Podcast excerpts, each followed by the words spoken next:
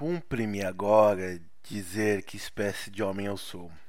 Não importa o meu nome, nem quaisquer outros pormenores externos que me digam respeito.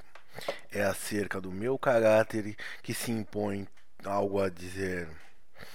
Toda a construção de meu espírito é de hesitação e dúvida. Para mim, nada nem é de positivo. Todas as coisas oscilam em torno de mim, e eu com elas, incerto para mim próprio. Tudo para mim é incoerência e mutação. Tudo é mistério, tudo é prende de significado. Todas as coisas são desconhecidas, símbolos do desconhecido.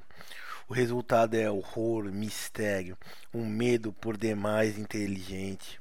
Pelas minhas tendências, pelas circunstâncias que rodearam o alvor da minha vida, pela influência dos estudos, sob os impulsos, sob essas mesmas tendências, tudo isso, tudo isso, por isso meu caráter é do gênero interior, autocêntrico mudo, não autossuficiente, mas perdido em si próprio. Toda a minha vida tem sido de interior, passividade e sonho. Todo o meu caráter consiste no ódio, no horror, na incapacidade que me impregna tudo aquilo que sou física e mentalmente, para atos decisivos, para pensamentos definitivos. Jamais tive uma decisão nascida do alto domínio.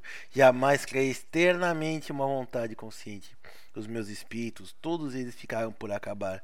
Sempre se interpunham novos pensamentos extraordinários e inexpulsáveis associações de ideias cujo tempo era o infinito. Não posso evitar o ódio que os meus pensamentos têm de acabar, seja o que for. Uma coisa simples suscita 10 mil pensamentos.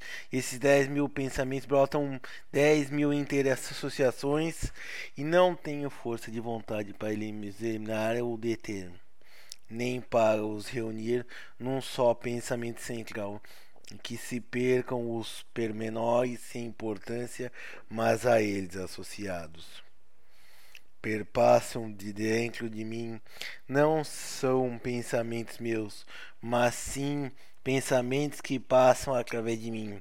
Não pondero um sonho, não estou inspirado, deligo.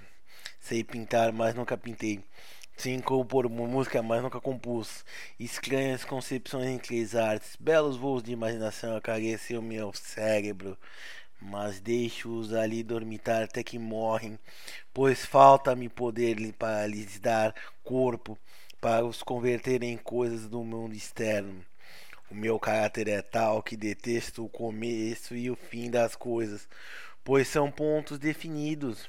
Aflige-me a ideia de algo se encontrar uma solução para os mais altos, nós nobres problemas da ciência e da filosofia a ideia de que algo possa ser determinado por Deus ou pelo mundo enche-me de horror.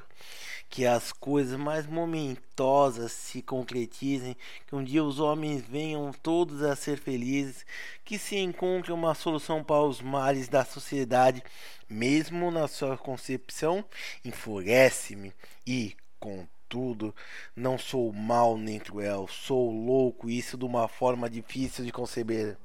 Embora tenha sido leitor voraz e ardente, não me lembro de qualquer livro que haja lido, em tal grau eram as minhas leituras e estados de meu próprio espírito. Sonhos meus, mas provocações de sonhos. A minha própria recordação dos acontecimentos, das coisas externas é vaga, do mais que, que incoerente.